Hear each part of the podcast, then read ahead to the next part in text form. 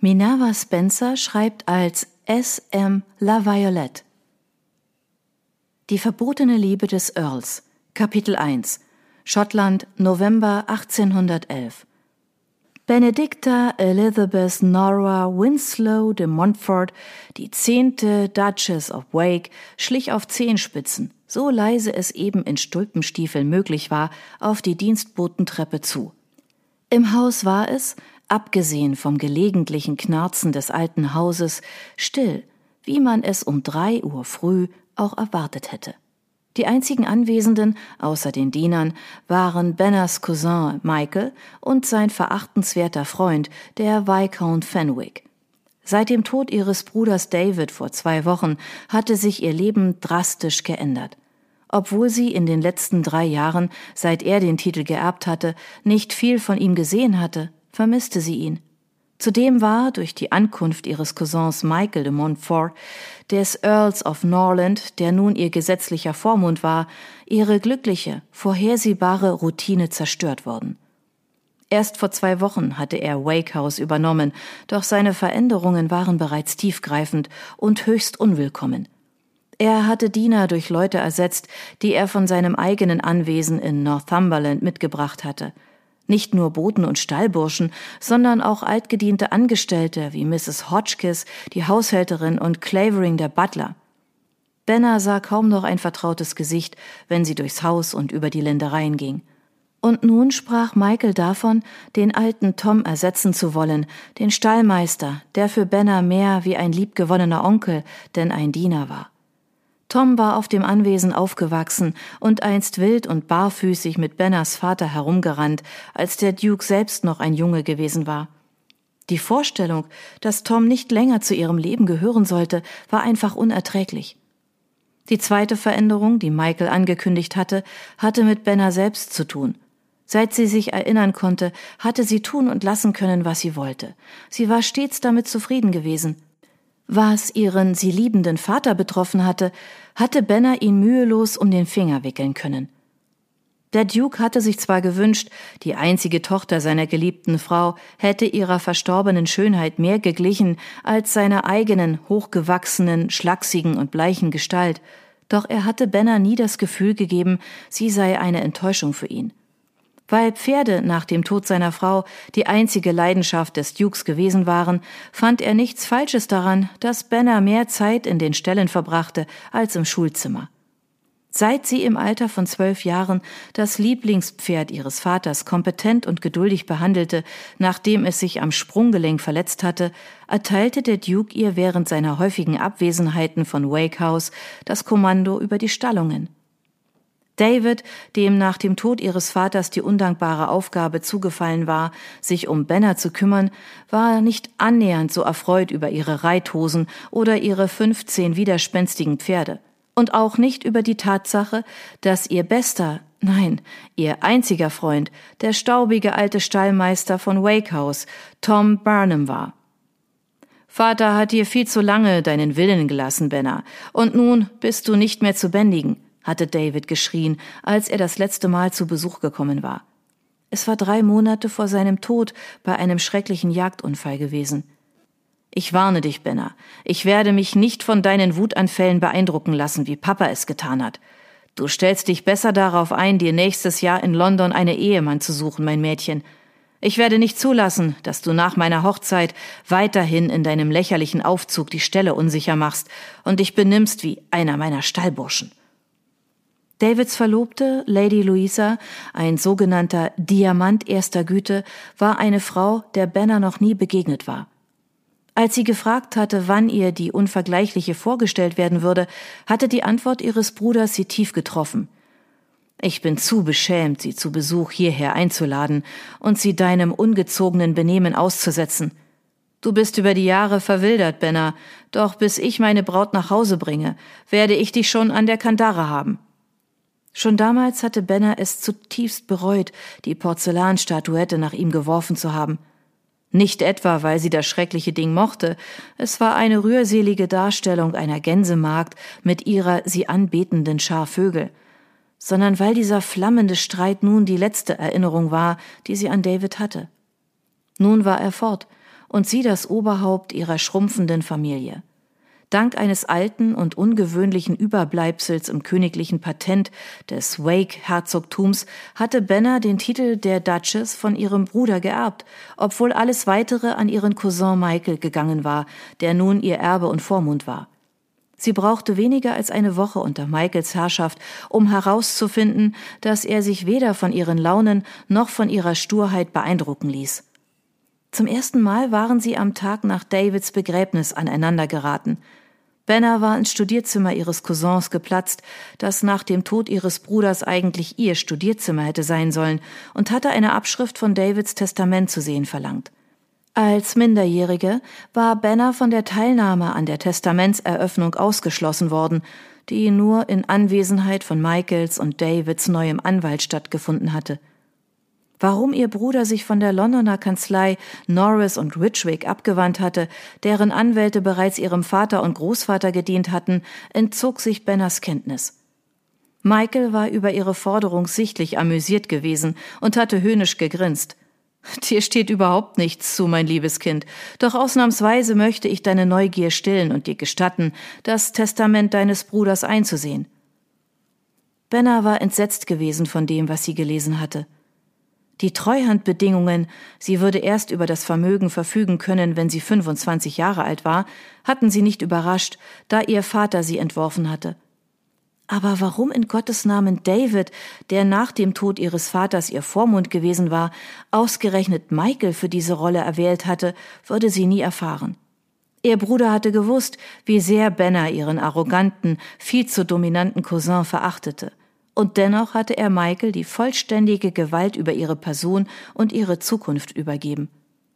Am Morgen nach diesem ersten Zusammenstoß mit Michael war Benner wie üblich in die Stallungen gegangen, um mit ihrem neuen Jagdpferd zu trainieren. Als sie am Stall ankam, stellte sie fest, dass Michaels verachtenswerter Diener Diggle dort stand und den Zugang blockierte. Seine Lordschaft will dich sehen, Kleine. Benner stand wie vom Donner gerührt da. Nie hatte ein Diener sie so unverschämt angesehen oder so respektlos mit ihr gesprochen. Sie werden mich in meinem eigenen Zuhause mit Respekt anreden, oder Sie können Ihre Sachen packen und verschwinden. Diggle hatte nur gelacht, und als Benner versuchte, sich an ihm vorbeizuschieben, hatte er sie mit seiner Hand, die so groß war wie die bronzene Sonnenuhr im Garten, am Arm gefasst. Ich soll dich zu ihm bringen. Dann hatte der Grobian sie den ganzen Weg zum Studierzimmer gezerrt, wo Michael die Unverfrorenheit besaß, sie auf dem Teppich vor seinem Schreibtisch stehen zu lassen wie ein ungezogenes Kind, während er herunterratterte, was er das neue Gesetz nannte. Keine Tage mehr, die Benner im Stall verbrachte, keine Reithosen mehr, keine Jagdausritte und absolut kein Reiten ohne einen seiner Stallburschen an ihrer Seite. Und schließlich sagte er mit einem hasserfüllten Grinsen, zumindest für den Augenblick, wirst du einen angemessenen Aufzug tragen, wenn du zu reiten wünscht. Ich habe eine Schneiderin bestellt, die herauskommen und deine Maße nehmen wird. Benner hatte Michael direkt in die Augen gesehen und langsam gesagt, fahr zur Hölle. Dann war sie in den Stall zurückgekehrt und ihrem üblichen Tagesablauf nachgegangen. Als sie am nächsten Tag wieder ausreiten wollte, stellte sie fest, dass ihr neuer Wallach Spitfire verschwunden war. Benner hatte ihren Cousin gemeinsam mit Viscount Fenwick im Frühstückszimmer angetroffen. Tom sagt, du hast Spitfire verkauft? Michael war zusammengezuckt. Es besteht kein Grund zu schreien. Es besteht jeder Grund, hatte sie zurückgeschrien. Diese Pferde sind mein Eigentum. Ich fürchte, du irrst dich, meine Liebe, oder soll ich dir noch einmal das Dokument zeigen, das mir die Macht über dich und jeden Gegenstand auf diesem Anwesen verleiht?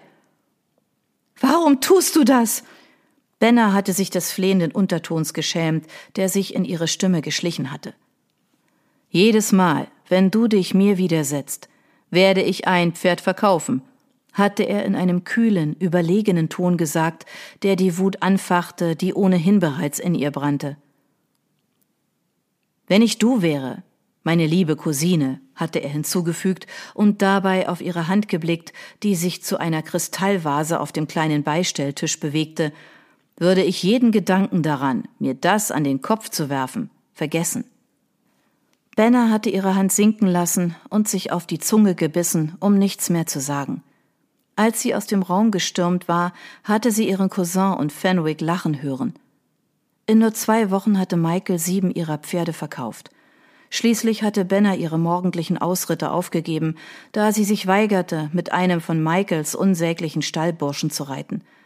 Sie hatte jedoch einen Weg gefunden, das Embargo zu umgehen, indem sie sich des Nachts hinausschlich. Doch auch dieses Vergnügens wurde sie beraubt, als der Mond abnahm. Aus Angst, auch noch die letzten ihrer Pferde zu verlieren, trug sie nun am Tage ein Kleid, sie speiste mit ihrem Cousin und dessen abscheulichem Freund und lernte unter der Anleitung eines langweiligen Vikars, den Michael aus Northumberland mitgebracht hatte. Ein Gesprächsfetzen riss sie aus ihren zornigen Gedanken. Großer Gott Norland, das kann nicht dein Ernst sein. Benner erkannte die schleppende Stimme Viscounts Fenwicks. Sie erstarrte auf dem Treppenabsatz im zweiten Stock. Herrgott, Fenwick! Michael klang so laut, dass Benner annahm, die Männer befänden sich auf der anderen Seite einer Vertäfelung, die als Geheimtür zur Dienstbotentreppe genutzt wurde. Wenn du nicht verdammt noch mal leise redest, kann man dich bis London hören. Wie alt ist die Göre überhaupt? fragte Fenwick, dessen Stimme bereits leiser wurde, als die Männer sich entfernten. Sie wird in ein paar Wochen siebzehn. Das ist ein wenig jung, nicht wahr? Glaubst du nicht, die Vermögensverwalter werden? Benner presste ihr Ohr gegen das Holz, doch sie vernahm nur noch ein entferntes Murmeln und das Geräusch einer sich schließenden Tür. Sie mussten in die Bibliothek gegangen sein, und sie hatten über sie gesprochen. Benner kaute auf ihrer Unterlippe und starrte auf die Kerze in ihrer Hand. Geh in dein Zimmer, befahl die Stimme der Vernunft. Sie wusste, dass sie darauf hören sollte. Stattdessen öffnete sie jedoch die Tür einen Spalt breit, vergewisserte sich, dass niemand auf dem Flur war und huschte in Richtung der Bibliothek davon. Einige Meter vor der Doppeltür, die in die Bibliothek führte, betätigte sie eine kleine Klinke, die die Tür zu einem schmalen Flur öffnete, der seitlich an der Bibliothek verlief und zu einem der größeren Priesterlöcher führte. Das Haus war voll davon. Die Diener kannten dieses Versteck natürlich, aber niemand wusste um das eigentliche Geheimnis des Raums. Er war eigentlich ein doppeltes Priesterloch, zwei geheime Räume aneinander.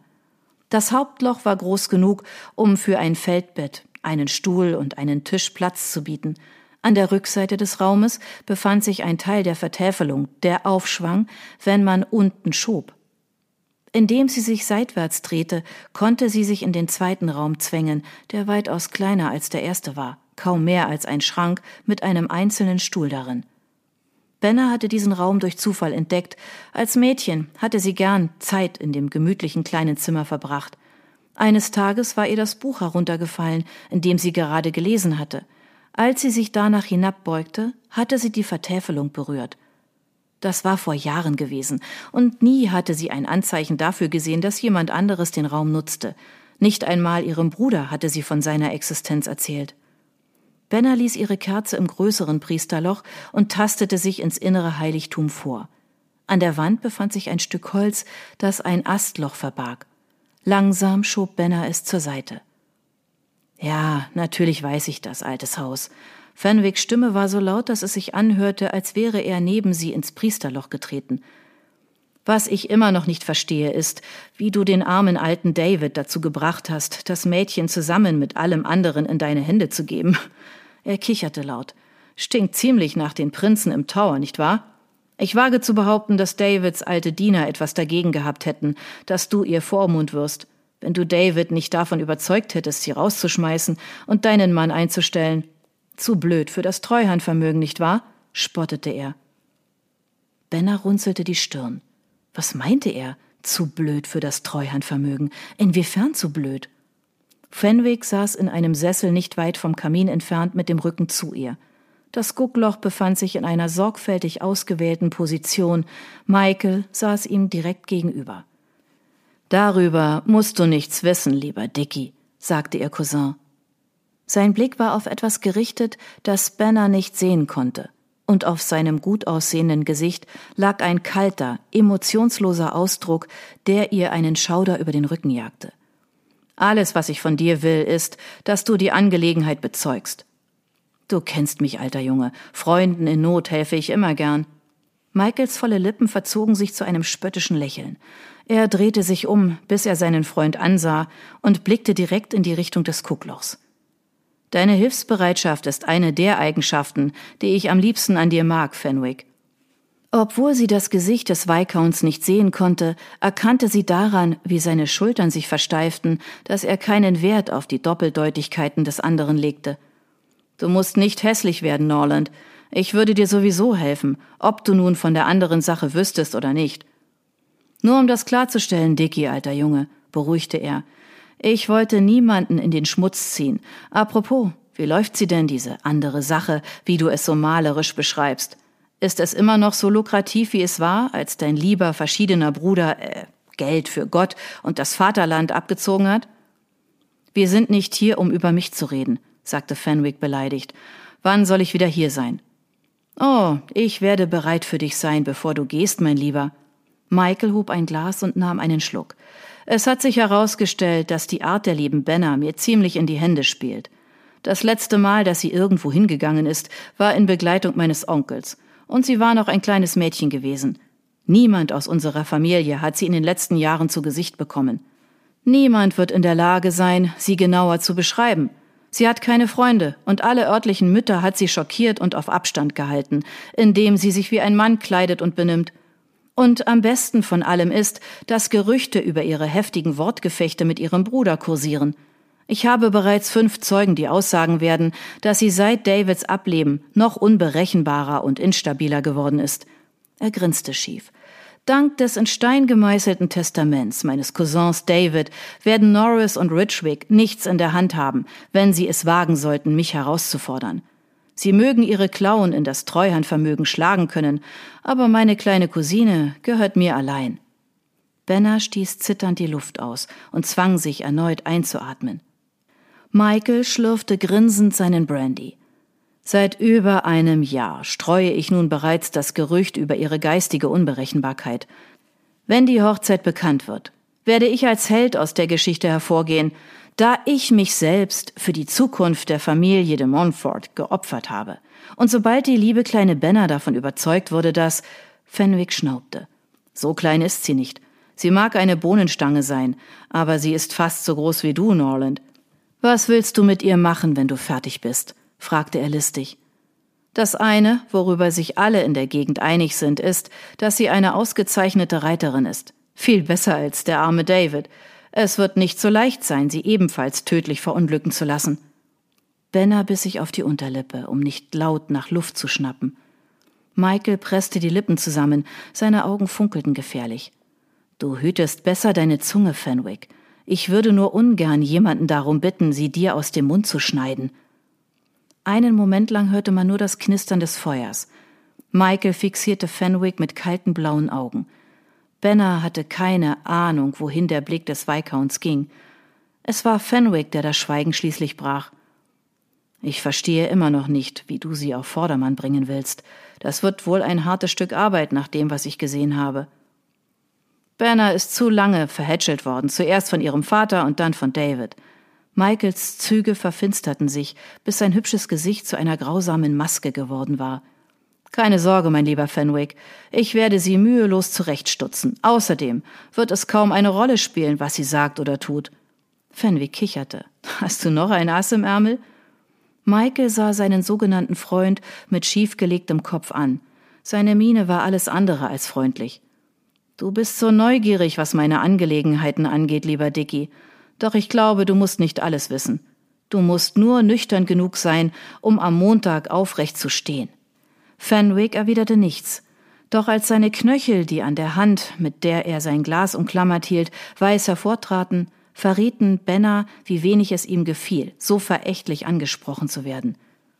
Sobald wir verheiratet sind, wird Diggle Banner an einen Ort bringen, an dem sie absolut sicher sein wird. Ach ja, wohin? Das hat dich nicht zu interessieren. Sagen wir, ich habe einen Ort, an dem ich sie verstecken kann, bis ich sie brauche. Benners Atem gefror ihr in der Lunge. Fenwick kicherte, und Benner hörte in seinem wiehernden Lachen eine widerwillige, nervöse Bewunderung. Der Viscount hob sein Glas. Auf dich, Norland. Ich hoffe, dass ich nie einem herzloseren Bastard begegne. Benner schob die hölzerne Abdeckung über das Guckloch und rutschte an der Wand hinab auf den Fußboden. Großer Gott. Sie hatte immer gedacht, Michael sei einfach nur verachtenswert, doch sie hatte nie geglaubt, dass er sich zu Mord herablassen würde.